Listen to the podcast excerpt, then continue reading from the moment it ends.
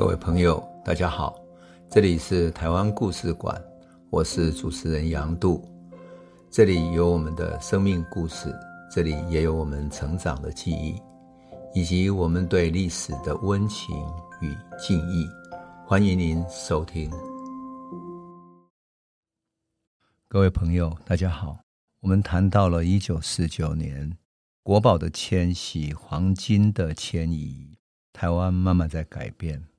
但是战乱流离的时代，还有许许多多的军民同胞一起要移居到台湾来，那些场景有时候回顾起来非常不堪设想，也不堪回忆。许多文学作品里面曾经描写过那种流离时代、乱世儿女。我们今天就要来讲这个时代的故事。我想要从一个作家的身世开始谈起，这一位作家的名字叫商品在，他是我的好朋友，他是舟山群岛的小孩。一九五零年的时候，他才十一岁。可是，在一九五零年五月十八号的深夜，一艘海军的登陆艇满载着奉命要撤退到台湾的国军，要驶离开舟山群岛的橄榄码头。这位十一岁的少年商品在，还不到当兵的年龄，他的个头小小的，夹在一群大兵的中间，悄悄的航向台湾。这大概是蒋介石撤退来台之后，最后离开大陆的一支大部队了。这支部队大概七万多个军人，五万多个青壮年。商品在的家在舟山岛的思前村，是一个小村子的。渔户、渔民的小孩，几万个等待撤退的国军，就先到舟山等候安排，要有船过来接他们，然后才能够到台湾来。那时候，有一位姓肖的连长看上他们家的房子，觉得可以暂时来这里居住，就暂住在他的家里。商品在的姐姐长得很漂亮，是村子里有名的美人，她被肖连长看上了。船要离开之前，连长就找商品在的妈妈说：“可不可以带上这个姐姐，我一起带过去台湾？”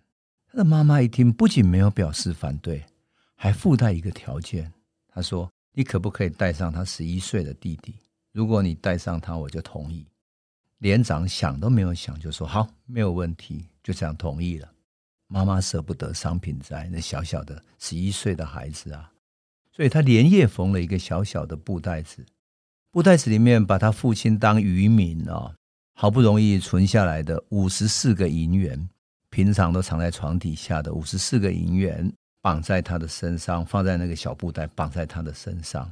临走之前，妈妈还一再叮咛姐姐说：“你一定要照顾好弟弟啊，他还小还小。”然后叮咛他说：“你要听姐姐的话，男儿志在四方哈。”妈妈就是哭啊哭啊，泣不成声。走的那一天，商品在跟姐姐跟着士兵踏着月光走啊走，走到海边，海边停着军船，船上满满的都是兵，也有一些老百姓，也有一些女人，是士兵想要带走的，这些舟山的或者其他地方的女人，他们的眷属。可是，在一个角落里，商品在看到什么？用绳子绑了好几个壮汉。这几个壮汉被绑在那儿，怒目四望，一直东张西望，在找一个空档。为什么？他空档之后起身把绳子拉开，突然就哗冲向甲板要逃走。这时候看守的士兵突然大骂起来：“妈了个逼！”也冲向他们，然后一边用枪托去暴打那些想逃走的人。有的人跑得快，身体一冲跳到海里面去了。那些士兵不甘心，就拿着枪往海里面扫射。那一群拼命要游向岸边的人，顿时冒出了鲜血，鲜血染红了海面。只有少数的幸存者还拼了命的游啊游啊游上了岸。商品在一打听才知道，他们是被抓兵的。在大撤退之前的前几天，他们开始在村子里面抓兵，有的是在路上抓的，有的是冲进去人家家里面抓抓出来的兵丁。隔壁邻居有一个亲戚。他到附近的村子里去娶亲，然后抬着花轿要回来的路上，碰上抓兵的人。那四个抬轿的跟新郎，这几个都是男生，都被抓了，只剩下一个新娘坐在轿子里面，哭啊哭的，一点办法也没有。如果有人敢反抗，想要逃走的话，那些枪兵就当场射杀了。船上的人越来越多。商品在没有想到的是，过不久，几个军官过来了，要带他姐姐走的肖连长。肖连长过来，然后那些部队要把他姐姐带走。他们在很惊讶，怎么一回事呢？他们解释说，码头上还有部队上不来，可是船上已经没有位置了，所以司令官很生气。下令，除了眷属以外，女人都不许带走。他姐姐跟这位肖连长还没有结婚，不算眷属。商品在侧着头一看，那个军官后面站了上百个像姐姐一样年轻的女人。最后，姐姐也没有办法，只有回头看着他，牵着他的手，流着眼泪要走。走之前，把他身上仅有的那些银元交给他，说：“你要带着这个钱，好好保重哈。”想不到姐姐一走，那个肖连长过来跟他说。你一个小孩子哈，你身上带那么多银元太危险了，我帮你带走吧，帮你收着，下了船再交给你。他身上只留下三个银元，就这样子。两天以后，船开到了基隆，一如我们所想象的，码头上有成百上千个台北的女学生摇着旗帜啊，列队欢迎他们。这是政府动员的，然后部队就开始下船了，他们各自被等候在外面的卡车。一车一车的接走了几万个人之中，他再怎么找也找不到那个肖连长。他以为肖连长会来找他呀，结果肖连长没有。于是他一个小小的身影没办法，就逆着人流，赶快要冲回船上去看看能不能找到他。否则的话，没有肖连长，他身上没有钱，什么也没有。他不晓得可谁可以依靠啊。不料船上的部队都已经快走光了。他回过头走到岸边去。想不到岸边所有的其他卡车载着军人全部都走了，他自己也不敢走，也不敢跟着卡车走，不晓得跟着哪一台卡车走才对啊。他只好等在岸边，怕肖连长回来找他的时候找不到人。可是等啊等的，天都黑了。最后，码头的工人说：“你不要待在码头这里，你不属于码头，码头要关了。”被赶出了码头，一个人站在幽暗的、孤零零的。宽阔的码头上，他才知道说他自己变成一个孤独的流浪儿了。没有办法，他只好拿着银元去买一点馒头吃。可是三个银元能够吃多久呢？更何况他不知道钱怎么换、怎么用嘛。所以很快他用光了，饿得不行啊！一天又一天的，他就到菜市场去捡那些人家丢弃的、不要的菜叶子。有些菜贩把那个过熟的叶子不要了，他就捡那个起来吃。一天又一天，他根本营养不良，所以肚子开始肿胀起来，就像那种浮肿的肿胀的肚子，身体越来越虚弱。有一天，他实在饿得受不了了，他被饭香吸引，走啊走到一家餐厅的后门。这个时候碰到一个白发的老头子，他正在洗碗。这老人看出他实在是饿坏了的一个孩子，那么瘦那么小，肚子又浮肿，就拿一点剩饭剩菜给他吃。就这样，他才免于饿死。可是那个老人也没有好到哪里去。他来到台湾，一样是无家可归，只是这个小餐馆的老板收留了他，所以他只能够挑那些剩菜剩饭给他吃。就这样过了一个多月之后，有一天，一个军营附近的士兵来餐馆吃饭，吃完了看见他，哎，发现他肚子肿胀的像一个一个难民一样，一定是生病了，就说：“你想不想当兵啊？”常品在说。我我这么小，他才十一岁，才一百二三十公分，他怎么可以呢？我还小，可以吗？他说没问题，我们部队里面比你小的都有。士兵这样回答他，就这样，他被带进了部队。一进去，他才知道说里面有很多幼年兵，甚至于比他小的才六岁的、八岁的都有。为什么会这样呢？因为国军在战争里面一路打一路输，死的人死太多了，然后。被逮捕的、被俘虏的太多人了，部队根本来不及补充。可是那个部队里面的名额还在，那些管部队的人留着名额，可以对上面申请他们的薪水。所以很多部队的长官也不想全员补齐，把这个缺额留着。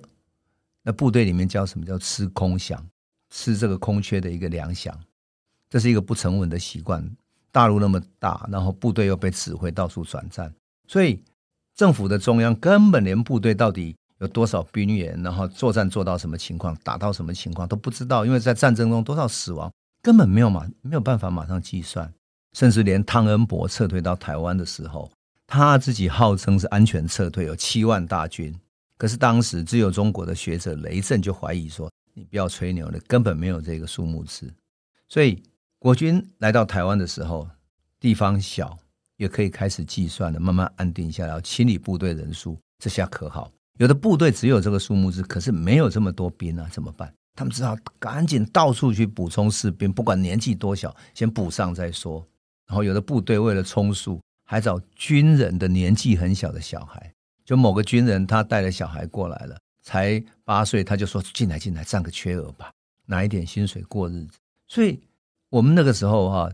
常常在想说，撤退来台的军人到底有多少？常常大家讲的都不一样，有人说一百万，有时候一百五十万、两百万等等。但实际算起来，说真的，按照国军后来的统计，哈，把后来海南岛啦、越南的富国岛撤退的都一起算上的话，军人大概六十几万人。而商品在这个十一岁的小小兵就是一个典型，其中有抓兵的，有撤退的，有生离死别、命如草芥、流离失所。他碰见同命的老兵，然后帮助了他。这个小小兵终于生存下来。整个大陆大撤退到台湾的过程，大概分为三波啊。概念上来说，有三波的逃难潮。一九四八年东北大败的时候，徐蚌会战，国军又节节败退。所以到了一九四九年一月份，蒋介石下野隐退的时候。军民同胞很多人对时局失望，为了安全起见，有一大批人走为上策，先走了。那个时候他还走了二十几万人。第二波是一九四九年四月，共军渡过长江，然后五月攻占南京、上海的时候，那个时候六月初，国民政府从青岛大撤退，整个逃难潮从上海向各方蔓延，所以上海、南京一带的港口挤满了人潮，挤爆了整个码头。当时，这些从上海、南京要逃难出来的，全部都到基隆码头，所以陈诚就一再呼吁说：那些逃难出来的人啊，太多了，你要赶紧拨经费来把基隆的码头好好修一修，才能够好好运输，把码头扩大了。否则，有一些货船要来，一等就是一个星期、半个月。难民加军队这样子，哎呀，这真的不是办法。等到这一波，大概有前后加起来已经到了五十万人了。那恐惧的战火当然也后来陆陆续续跟着这样发生哈。那么有一个人哈，就是一个青年军的人啊，他在回忆一九四九年五月的时候，那时候上海的黄埔码头哈，他是这样讲的：他说五月二十四号，我带着部队到黄埔码头，码头上已是人声鼎沸，士兵、军眷、难民挤在一起，人们争先恐后搭船。逃离上海，整个码头犹如人间地狱。为了要多搭载一些人，国军奉令把武器弹药一概丢弃在码头上，只要人上去就行了。于是码头上堆满了武器弹药、黄金白银家当。有些船由于人满为患，而将船梯收起来。为了挤上船，许多人冒险企图要爬上船。结果像饺子下锅一样，咚咚一直掉下海里面去了，真是悲惨啊！由于船只不够，码头上十五万国军大概仅一成上了船。当船慢慢驶离黄浦江时，最令人鼻酸的是那些上不了船的妇女家眷，在码头上呼天唤地的哀嚎，因为这一分离，不知何年何月何日才能再相聚。这就是当时的一种最真实的写真，逃难的人潮，大包袱、小包袱的在港口那边，然后从此一分别，不知道何年何月才能够重逢了。当然，第三波的逃难潮就是国民政府后来就迁到广州。那么到了一九四九年十二月的时候，蒋介石宣布要迁移到台湾，那么军人、公务人员的逃难潮又发生了。这个时候，蒋介石知道说不能全面的开放了，所以。他就规定说，准许来台的要必须是党政官的职员，或者中高级军官、中央级省民意代表、国营企业主管及技术人员等等。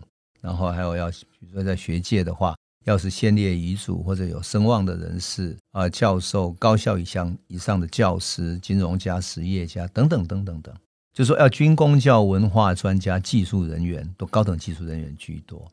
所以依据学者林同发的团统计，哈，一九四五到一九五三年之间，所有来台的外省人，大概军队有六十几万人。